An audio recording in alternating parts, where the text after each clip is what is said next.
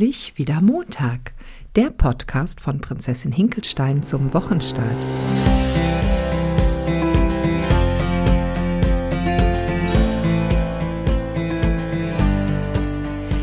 Hallo und herzlich willkommen auch an diesem Montagmorgen.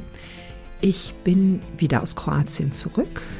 Ich war die ganze letzte Woche in Kroatien und also es war ein Termin außer der Reihe, es war kein Urlaub oder irgendwie was geplantes. Ich habe meine Eltern besucht und möchte euch, also ich habe ein unheimlich wichtiges Erlebnis in Kroatien gehabt, so mit mir selber.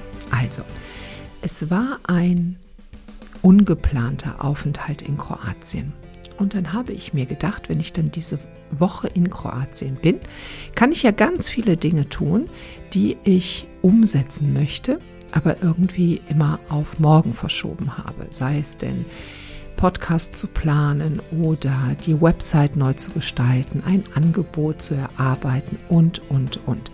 Weil, wie einige von euch wissen, steht bei mir im Juli ein Wechsel an. Ich habe meinen Job, den ich bisher mache, an den Nagel gehangen, der läuft im Juli aus und dann werde ich mich mit anderen Dingen beschäftigen. Und diese Woche in Kroatien wäre jetzt der optimale Zeitpunkt, genau diese Dinge alle in die Tat zu bringen.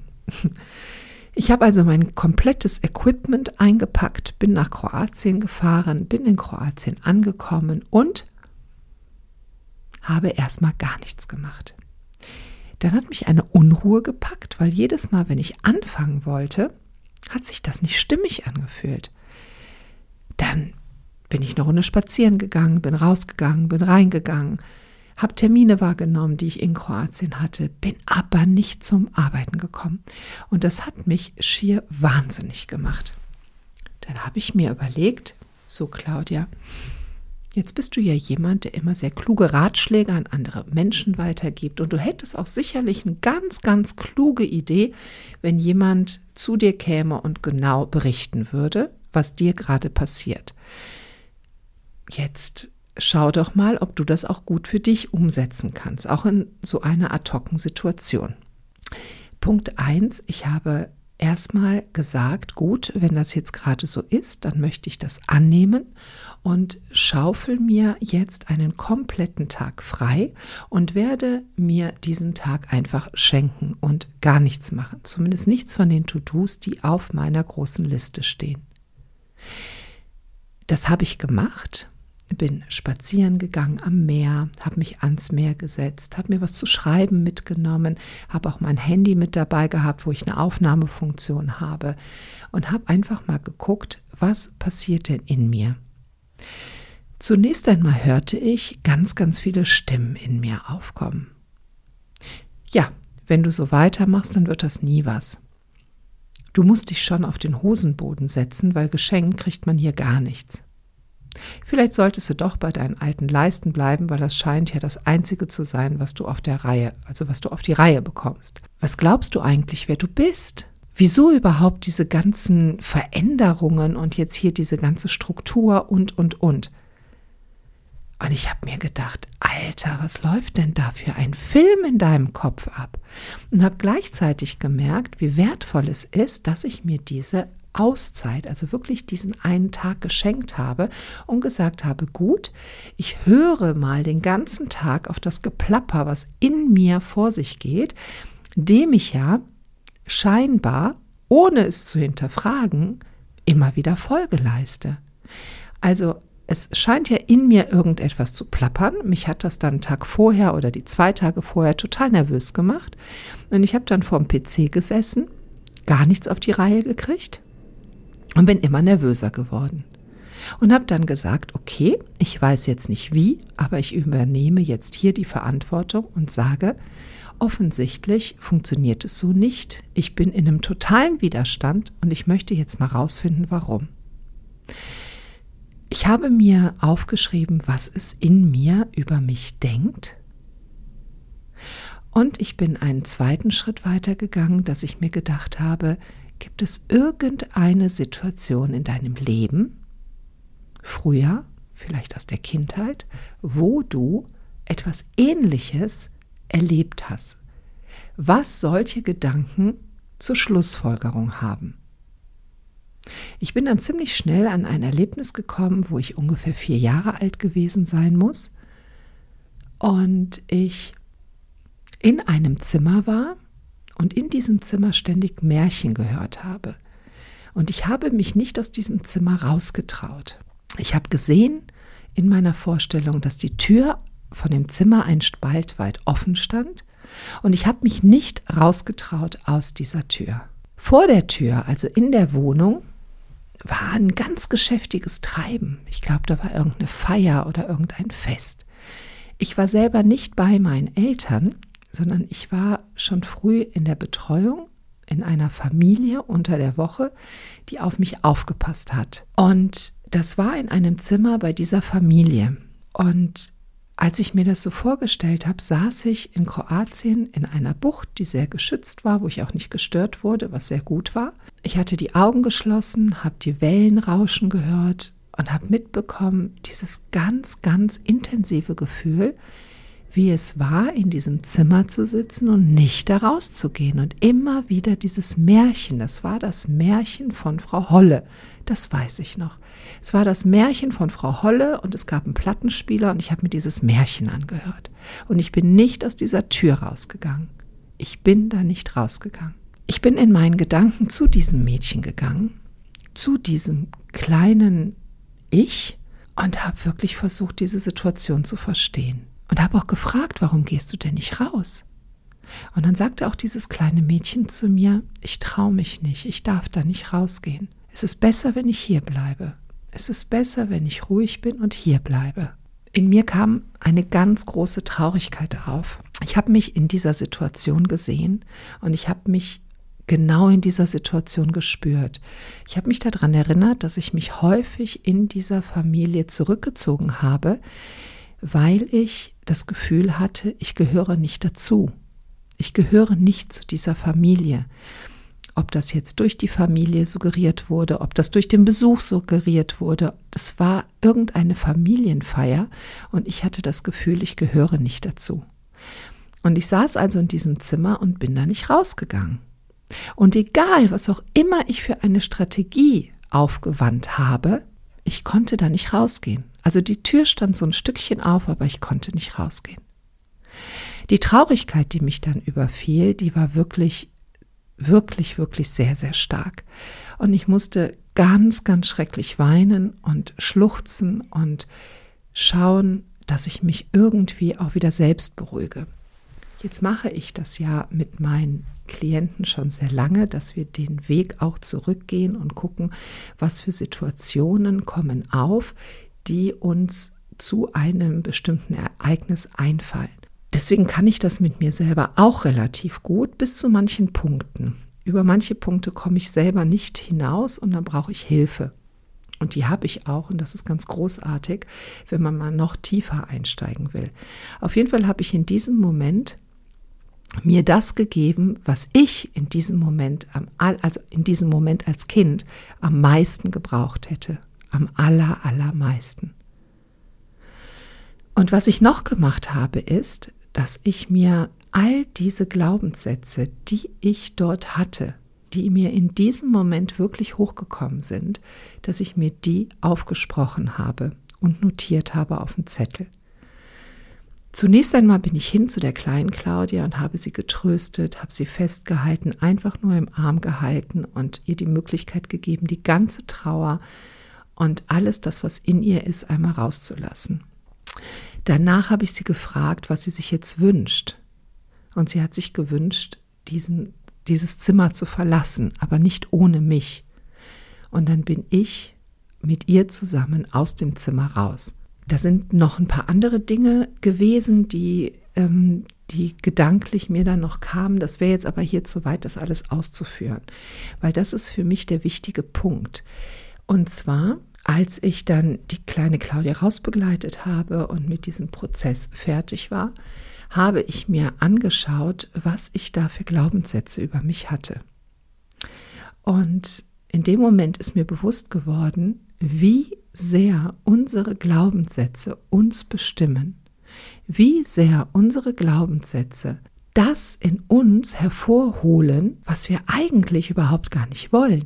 Aber dadurch, dass wir so fest davon überzeugt sind, dass uns zum Beispiel etwas nicht zusteht, dass wir etwas ganz bestimmt nicht erreichen werden, weil was glauben wir eigentlich, wer wir sind, dass wir es nicht verdient haben, wie sehr diese Glaubenssätze uns eben heute immer noch in dem Mangel halten, in dem wir ja eigentlich gar nicht mehr sein wollen.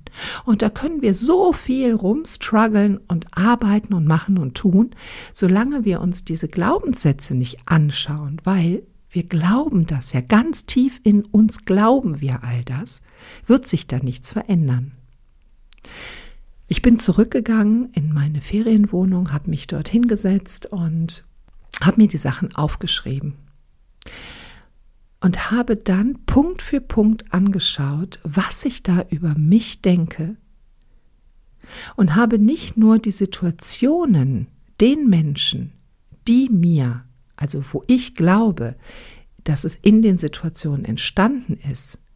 Es gibt Lehrer, Eltern, Menschen, Wegbegleiter, die uns irgendwann mit einem Verhalten etwas über uns Glauben gemacht haben. Also, sie haben sich in einer Art und Weise uns gegenüber verhalten und wir haben dann einen Glaubenssatz abgespeichert, wie wir sind. Also etwas über uns, was wir über uns fortan geglaubt haben und auch danach gehandelt haben.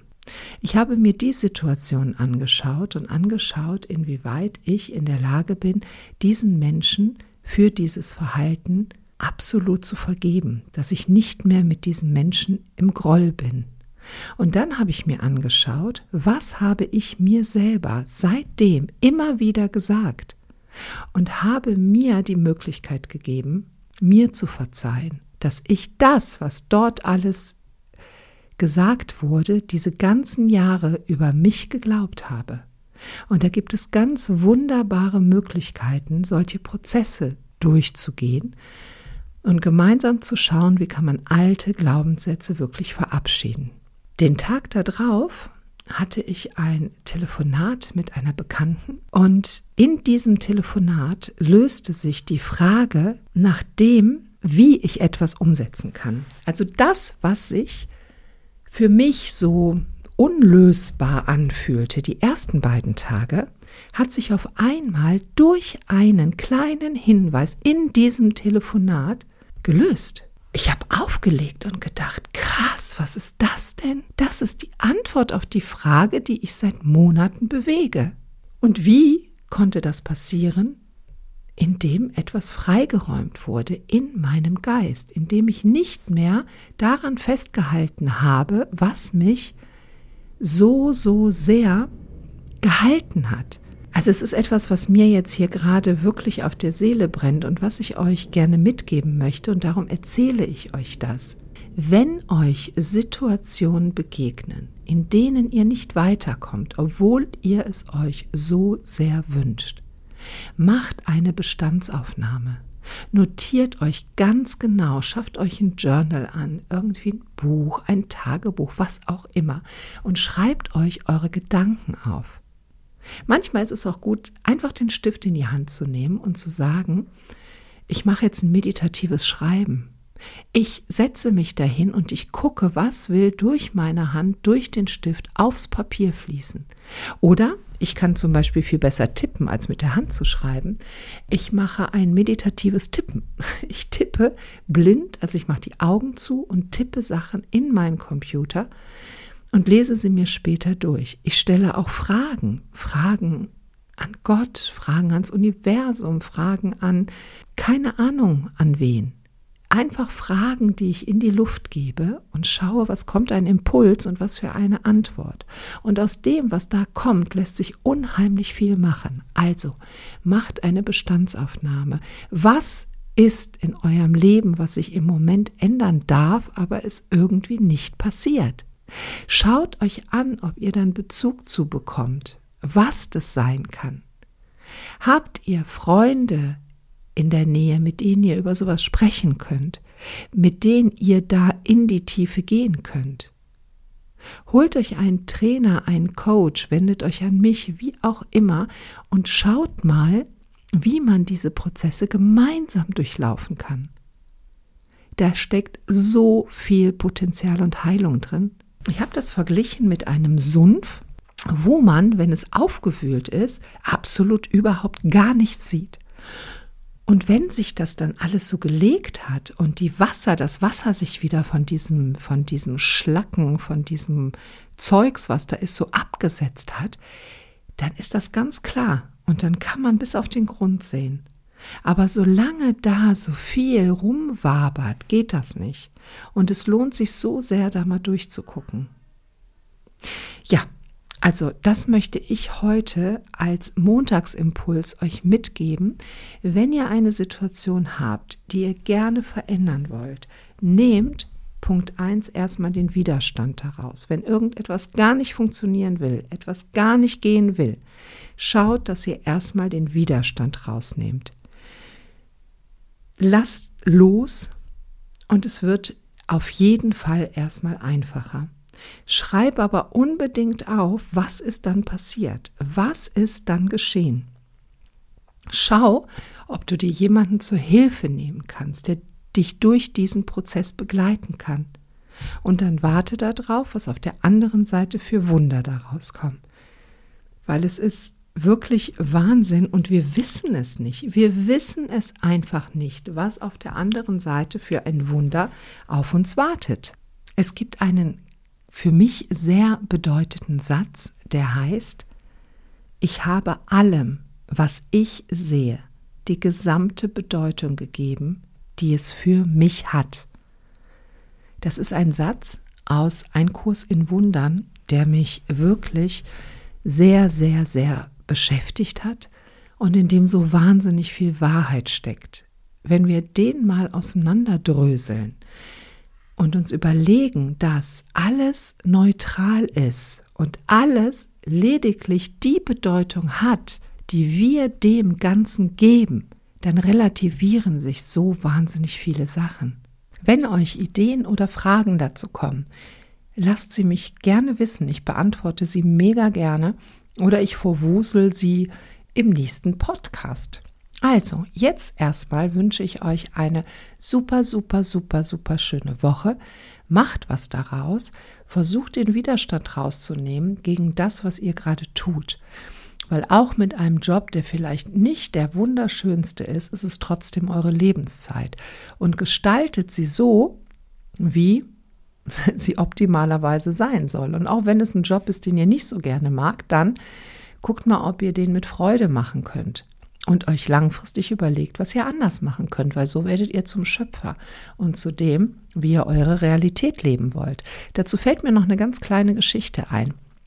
Ich war gestern auf einer Veranstaltung und dort gab es einen, eine Außentoilette und ein ganz lustiger junger Mann, der halt für diesen Toilettendienst zuständig war. Und der Mann, der hat mehr die Leute entertained als alles andere. Das war so schön zu sehen, was der eine Freude hatte an seinem Job. Zwischendurch hat er immer gesagt, Leute, ich muss mal eben rein. Dann hat er alles desinfiziert, dann kam der wieder raus. Dann standen wir in der Reihe, dann kamen zum Beispiel auch zwei junge Mädels und brachten ihm ein Bier. Weil, ich habe das so mitbekommen, als ich in der Reihe stand, er zwischendurch mal Leuten gesagt hat, und wenn er das nächste Mal kommt, bringen Sie mir mal ein Bier mit. Offensichtlich hat er das diesen zwei Mädels auch gesagt und die schienen aus Köln zu kommen, weil sie haben ihm nämlich ein Kölsch mitgebracht. Was er als Düsseldorfer jetzt natürlich äh, nicht so lustig fand, also schon lustig fand, aber sich natürlich darüber echauffierte. Und also es war eine komplette Show. Und ich habe dann zu meiner Freundin gesagt, schau mal, was für eine Freude er an diesem Job hat. Der ist Toilettenmann, der putzt hier irgendwie die Toiletten. Und das könnte man tatsächlich von zwei Seiten betrachten. Aber der hatte da eine solche Freude dran, diesen Job gerade zu tun, dass, es, dass man ihn fast beneidet hat um diesen Job. Und wenn man jetzt sagen würde, naja, Toilettenmann äh, oder Frau sind jetzt irgendwie nicht so beneidenswert, dann ist das eben auch wieder eine Wahrnehmung, die wir haben, die aber überhaupt nichts mit der Realität zu tun haben muss. Es ist nämlich etwas, was wir dem Ganzen, ich habe ja eben gesagt, Ich habe allem, was ich sehe, die gesamte Bedeutung gegeben, die es für mich hat. Und ein Mensch, der Toiletten reinigt, in äh, meinem Kopf und ich glaube im Kopf der meisten Menschen, ist dann eher ein, naja, das ist jetzt nicht so erstrebenswert. Aber dieser junge Mann, der hatte so eine Freude dran, dass ich den schon fast beneidet habe und gesagt, wow, wie geil muss das sein, also Toiletten sauber zu machen, wenn man es denn so macht, wie er es gemacht hat. Ja, also, das lassen wir jetzt mal so stehen. Und auch ähm, ich gehe morgen mit einer sehr, sehr großen Freude in meinen Job und freue mich auf jede einzelne Minute des morgigen Tages, habe mich ja entschieden, diesen Job ab Juli nicht mehr zu machen, was mich aber nicht davon abhält, den jetzt mit der größten Freude zu machen, die ich irgendwie empfinden kann. Und das ist ein, eine ganz andere Qualität. Das ist eine wirklich ganz andere Qualität. Also, wohin auch ihr gerade unterwegs seid, ob ihr in den Job geht oder was auch immer, tut das, was ihr gerade tut, mit der größten Freude, weil es ist unsere Lebenszeit. Jede einzelne Minute ist unsere Lebenszeit.